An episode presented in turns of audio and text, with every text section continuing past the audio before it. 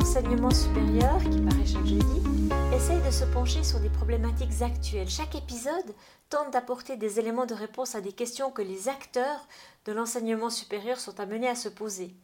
Et le thème de cet épisode est le e-learning, ou plutôt les plateformes de e-learning comme Moodle que vous connaissez peut-être. En effet, en raison de la crise sanitaire, l'enseignement à distance est parti pour durer. Ce qui était de l'enseignement à distance dans l'urgence commence à se transformer petit à petit en enseignement à distance mieux organisé, mieux préparé, mieux scénarisé?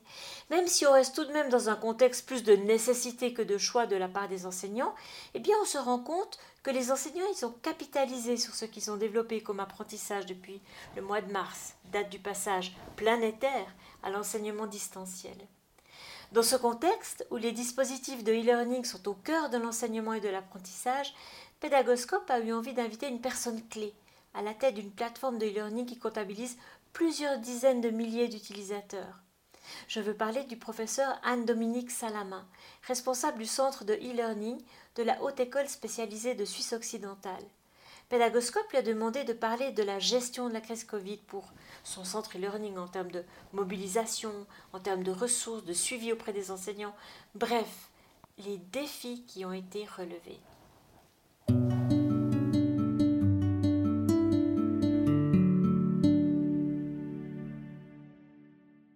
Alors, merci pour cette question. Euh, ça a été une période, on va dire, chargée.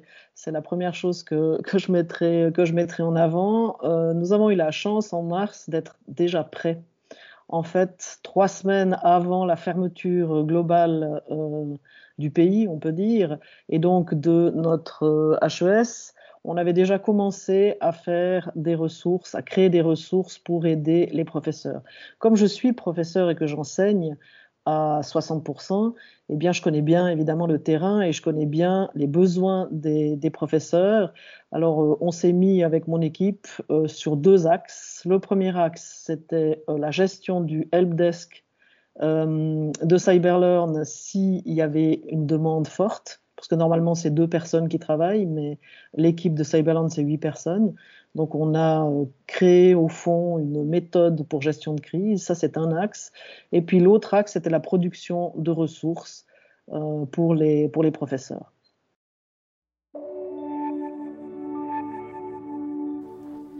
En principe, lorsque l'on choisit le métier d'enseignant du supérieur, c'est parce que l'on aime vivre son enseignement, partageant, transmettant et en accompagnant les étudiants. Bref, l'enseignant lambda a souvent choisi ce métier parce qu'il ou elle aime le contact avec ses étudiants, ce qui a pour conséquence logique une préférence pour un enseignement en personne, en direct, plutôt que via un LMS, un Learning Management System, euh, mais comprenez une plateforme d'apprentissage comme Moodle.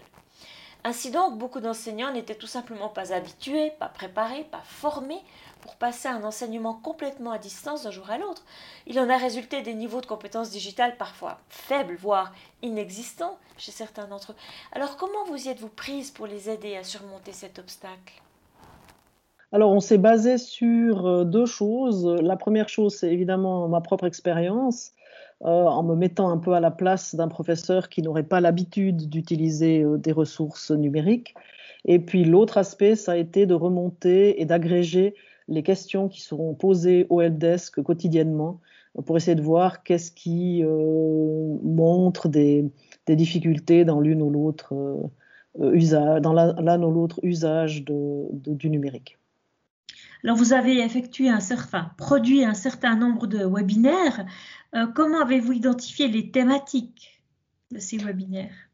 Alors, le premier webinaire pour moi, c'était vraiment. Il faut, se souvenir que euh, cette première vague, c'était un, peu, plus une situation d'urgence que celle-ci, même si peut-être euh, elle était moins grave au niveau du nombre de cas, mais tout le monde était un petit peu débordé par la, par la situation. Donc, personnellement, je me suis dit que le mieux, c'était euh, de faire un webinaire très simple, très pratique, très pragmatique, et qui mettait en avant une méthode jour par jour, puisqu'on avait une semaine pour passer son cours à distance, une méthode jour par jour qui découpait au fond l'ingénierie pédagogique de la distance, si je peux utiliser ce terme un petit peu pompeux, euh, de façon à ce que un professeur lambda qui n'a pas l'habitude de ça puisse porter son cours à distance aisément. Ça a été le premier webinaire et puis ensuite on a fait un webinaire sur MS Teams puisque c'est l'outil utilisé à la HSSO pour tout ce qui est synchrone, donc l'outil de visioconférence. Et puis après, on a fait plutôt des questions-réponses. On a proposé aux professeurs de poser des questions à l'avance et puis ensuite on les a traitées euh, dans un, dans un webinaire spécifique. Est-ce que vous avez une idée de l'audience, du nombre de personnes qui ont suivi ces webinaires? Alors, euh, l'audience, en tout cas du premier webinaire, était assez grande. On a l'habitude de faire des, des, webinaires à Cyberlearn, mais disons la vérité, en général, en participant euh, live, on a 10, 12 personnes maximum. Et puis en, vue du, du, replay ensuite, on a peut-être allez, 30, 30 vues, quelque chose, quelque chose comme ça. C'est normal parce que ce sont des éléments qui sont plutôt sur le long cours. Euh, ce webinaire-là a été beaucoup plus, euh, beaucoup plus suivi puisque à un moment donné, il y avait 600 personnes euh, qui suivaient simultanément le, le, webinaire et on arrive à 10 000 vues à peu près du, du replay. Donc on voit euh, un besoin qui était exprimé de manière directe euh, par, les, par les participants.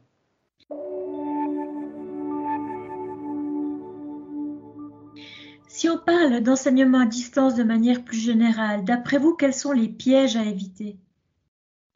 Alors, euh, en tout cas, dans notre cas, nous, on l'a dit déjà plusieurs fois et, vous l'aurez vu passer euh, sur les réseaux, c'était moins un enseignement à distance qu'un enseignement euh, d'urgence. L'enseignement à distance, évidemment, nécessite non pas une situation où on passe de 0 à 1 d'un seul coup, mais normalement, ben, il y a toute une ingénierie particulière de, la distance qui fait qu'on va prendre euh, un cursus euh, ou un cours ou, ou, une formation, et puis on va l'organiser, la structurer, la scénariser de façon à ce qu'elle puisse passer de la présence à la distance de manière adéquate. Là, c'était pas le cas on ne peut pas vraiment dire que c'était de, l'enseignement à distance euh, véritablement. Les, Américains utilisent plutôt le terme de remote learning, c'est-à-dire qu'en fait, c'est de l'enseignement normal, si on veut, mais, mais euh, euh, fait à travers un certain nombre de, technologies sans présence, sans présence en classe. Donc il faut garder ça à l'esprit. Ça ne veut pas dire que c'était un mauvais un mauvais mode de, formation, pas du tout, mais ça veut dire qu'un certain nombre de, problèmes euh, qui sont d'habitude gérés par les ingénieurs de formation étaient là tout à coup, il était nécessaire tout à coup de les gérer à l'intérieur de chaque cours, au fond. Au fond, chaque professeur devenait un spécialiste, entre guillemets, de la mise à distance. Et c'est ça un peu la, difficulté. Alors, on a identifié plusieurs, euh, plusieurs difficultés. La première que j'ai essayé d'adresser dès le départ, c'était la tentation d'en faire trop. La tentation d'essayer la technique la plus compliquée, euh, la vidéo de cours avec incrustation, etc. Euh, la tentation de donner trop de travail aux étudiants pour être sûr de bien les servir, etc. Alors, je sais que plusieurs professeurs m'ont dit après que ça les avait soulagés d'entendre euh, lors du, premier webinaire, la première chose que j'ai dit, c'était qu'il fallait être modeste et puis qu'il fallait pas se mettre trop de, contraintes et trop de un but trop élevé et qu'il fallait y aller pas à pas et tranquillement et qu'il fallait surtout privilégier la technologie avec laquelle ils étaient le plus à l'aise euh, et non pas celle avec laquelle ils étaient le moins à l'aise. Ce qui n'est pas ce qu'on ferait normalement dans la distance, on choisirait la technologie la plus adéquate. Mais là, l'idée, c'était vraiment de, dire aux professeurs, vous avez assez de choses à gérer, assez de nouveautés, sans devoir encore euh, aller trop loin dans certains éléments que vous maîtrisez peut-être pas, pas excessivement, excessivement bien. Euh, donc voilà un peu ce que je peux, ce que je peux dire euh, à ce sujet. Et alors, d'après vous, quelles sont les bonnes pratiques à développer? Alors, ce qui a été très positif, dans toute cette affaire, c'est qu'évidemment, euh, ça, ça, en quelque sorte, fait basculer la HESSO dans le numérique. Avant, on avait beaucoup de professeurs qui utilisaient évidemment la plateforme Moodle ou autres, ou autres outils, mais euh, on était quand même dans une situation où on avait plutôt un nombre euh, quand même relativement élevé de gens, mais un nombre de gens qui étaient acquis à la cause, si on peut dire ça. C'est ce qu'on appelle les innovateurs, ceux qui ont envie d'essayer de nouvelles choses, etc. Là, tout à coup, c'était l'entier de la HESSO. Ça correspond quand même à 30 000 personnes, étudiants et professeurs inclus. 30 000 personnes qui, tout à coup, basculaient à, distance. Donc, ça a été un, un, moyen, disons, de progresser euh, très, très vite dans l'usage euh, des technologies.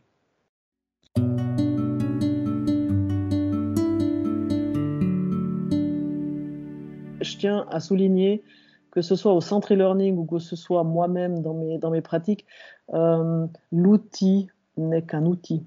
Le plus important, c'est pas l'outil, le plus important, c'est le but à atteindre et puis le moyen pédagogique d'y atteindre, d'y arriver. Et alors, dans cette période où on voit que le monde entier, mais principalement l'Europe, se reconfine à nouveau, que tous les enseignements euh, des institutions de l'enseignement supérieur repassent en mode distanciel, Comment, comment continuer à se développer, comment capitaliser, comment faire mieux encore et comment peut-être passer de ce remote teaching and learning que vous avez évoqué, donc cet enseignement de l'urgence, à peut-être quelque chose de, de, plus ancré, de mieux pensé, de mieux scénarisé. Est-ce que vous avez des pistes à nous donner? Alors, Peut-être, première chose que je voudrais dire, c'est qu'une enquête a été menée par la HESSO auprès de l'entier des étudiants et des professeurs. Elle sortira, elle sortira bientôt. Elle montre plusieurs choses euh, intéressantes. Elle montre par exemple que plus de 80% des étudiants estiment maîtriser numérique poursuivre euh, leurs cours à distance. Et elle montre que plus de 78% des professeurs estiment eux aussi maîtriser, donc c'est un tout petit peu moins, mais c'est quand même assez proche, maîtriser les outils de la mise euh, à distance. Donc ça, c'est un point euh, quand même assez, assez intéressant. D'autre part, cette étude montre aussi que plus de 90% des étudiants estiment avoir eu trop de travail pendant le premier semestre, et je pense que c'est tout à fait vrai. Je pense que c'était pas du tout pour, punir les étudiants, mais c'était plutôt euh, pour leur offrir le maximum de possibilités d'interaction avec le savoir, puisqu'il n'y avait plus interaction avec le professeur, ou tout au moins plus de la même façon. Euh, je pense que tous les professeurs ont été tentés de donner plus d'exercices, de faire plus d'exercices. Moi-même, j'avoue avoir donné beaucoup d'exercices aux étudiants et en échange, entre guillemets, les avoir corrigés individuellement. Pendant la période du semestre passé, pour donner mon exemple personnel, j'ai corrigé plus de 780 copies individuelles. Euh, c'est beaucoup. C'était un très gros, un très gros travail et même si c'est intéressant pour chaque étudiant de recevoir un, retour individuel, c'est quand même peut-être pas euh, une bonne idée de charger autant et le professeur et, euh, et l'étudiant. Donc s'il y avait vraiment quelque chose que, que, je dirais dans un premier temps, c'est de pas trop charger les étudiants, de pas plus les charger qu'ils ne le sont euh, en classe.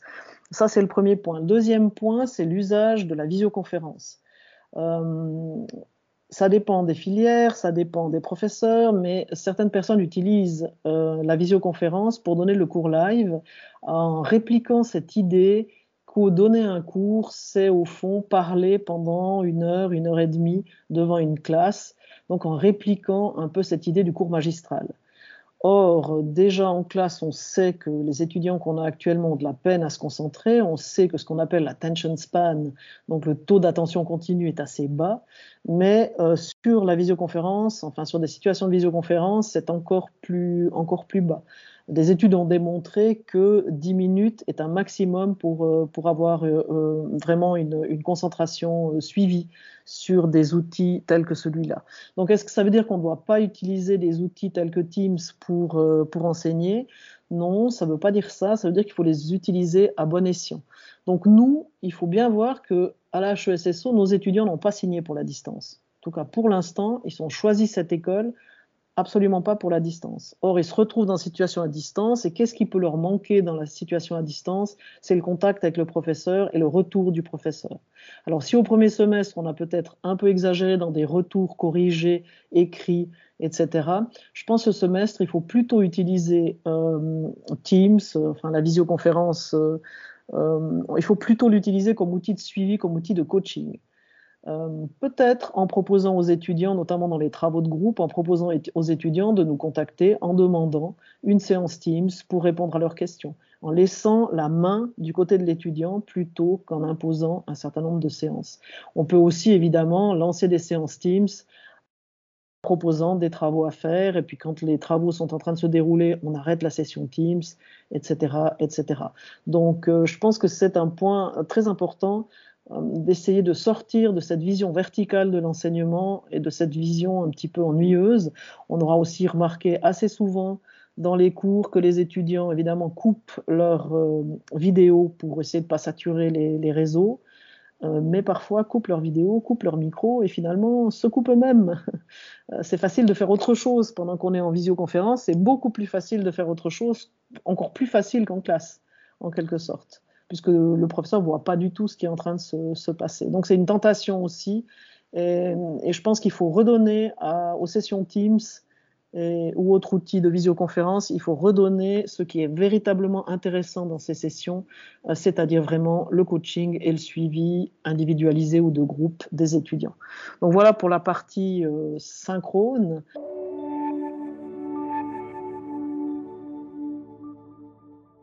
Pour la partie asynchrone, donc l'usage de Moodle ou tout autre euh, LMS, L'intérêt, c'est bien sûr de permettre à l'étudiant d'accéder quand il veut et où il veut à ses ressources. Toutefois, comme encore une fois, on n'est pas dans une situation de réelle euh, euh, institutionnalisation de la distance, il faut encadrer l'étudiant en lui disant quand il est préférable qu'il aille suivre les, ressources. C'est une chose qu'on a mis en avant assez vite dans nos webinars. Il faut structurer les données par semaine, par exemple, si le cours a lieu chaque semaine, par thème, etc. De façon à ce que l'étudiant n'ait pas la tentation de, ne pas y aller avant la fin du semestre et tout à coup se retrouver débordé par une masse d'informations qu'il n'arrive pas à absorber en peu, de, temps. Euh, ça, c'est important. Puis, troisième point que je voudrais dire, qui est lié euh, euh, à, Moodle et à ce type de, LMS. Euh, il vaut mieux découper le savoir en petites entités plutôt qu'en faire de grosses, si je, si je peux vous parler comme ça. Donc, qu'est-ce que ça veut dire concrètement? Ben, Ça veut dire, par exemple, n'ayez pas la tentation de vous filmer pendant 45 minutes en train de donner votre cours, puisque là, ce sera en quelque sorte encore pire que ce, cours-là face caméra que le cours Teams, puisqu'au moins dans le cours Teams, qui déjà, on l'a vu, n'est pas vraiment efficace sous cette forme, mais au moins dans le cours Teams, les étudiants peuvent interrompre et poser des questions. Alors que dans le, cours où vous seriez enregistré en vidéo face caméra, eh bien là, en plus, ils peuvent rien faire. regarder quelqu'un face caméra parler euh, pendant un long moment, euh, à moins que cette personne soit vraiment un acteur, euh, quelqu'un qui a vraiment énormément de, de capacité pour s'exprimer face caméra, c'est quand même quelque chose d'assez ennuyeux et d'assez lourd aussi à lire. Donc il est préférable de découper euh, les interventions en petits éléments. Alors peut-être encore une chose que je pourrais dire dans cette longue réponse, euh, c'est que c'est intéressant d'utiliser la, vidéo, puisque beaucoup de gens ont envie d'utiliser la vidéo, mais utilisez-la pour ce qu'elle apporte de mieux, par exemple, pour faire des consignes. Euh, la consigne de la semaine, par exemple, avec un certain nombre de choses qui expliquent qu'est-ce que vous avez mis à disposition dans, dans Moodle pour cette semaine, ou qui expliquent un exercice, ou qui expliquent autre chose. Là, c'est intéressant parce qu'on redonne un petit peu du lien en voyant le professeur, il ajoute une chose qui est vraiment euh, utile de sa part, et puis euh, voilà, ça suffit, ça dure 30 secondes, une minute maximum, et donc c'est suffisant pour, pour regarder. La dernière question, Dominique, le mot de la fin? Alors, le mot de la fin est bien compliqué, tout ça, évidemment, situation compliquée au, plan sanitaire, situation compliquée au temps personnel et social, et situation compliquée au temps euh, enseignement. Peut-être, je dirais, perdez pas courage, ce semestre euh, ne sera peut-être pas entièrement à distance. Toutes les écoles de la HESSO sont pas complètement à distance. Il y a un certain nombre de choses qui se déroulent encore dans les, dans les classes. Euh, essayez de prendre ça comme une forme de formation continue, euh, live, en ayant sauté dans une piscine et en découvrant, comme beaucoup de professeurs, qu'on est tout à fait capable de nager dans le numérique.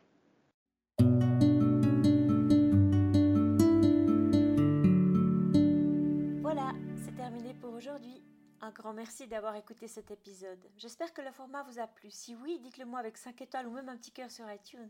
Et si vous n'êtes pas fan d'Apple, ce n'est pas grave, il y a d'autres manières d'aider et de soutenir Pédagoscope, comme partager ce podcast avec deux ou trois de vos collègues et vos amis peut-être. Cela m'aidera énormément à poursuivre cette initiative et qui sait, cela les aidera peut-être eux aussi. Vous retrouvez cet épisode et plein d'autres ressources sur pédagoscope.ch. N'hésitez pas à me faire part de vos commentaires ou même à postuler pour participer à un épisode de Pédagoscope si vous le souhaitez. Merci et à très vite pour un nouvel épisode.